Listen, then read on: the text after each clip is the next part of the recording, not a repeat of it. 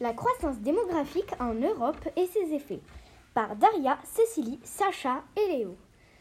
En Europe, la croissance démographique est faible, car la natalité est environ égale à la mortalité. Cause moins de mortalité. La médecine a beaucoup évolué, donc les hommes peuvent vivre beaucoup plus longtemps. La fécondité en moyenne est de deux enfants par femme, presque autant que la mortalité, donc la natalité a baissé au fil du temps. Conséquence, moins de main-d'œuvre.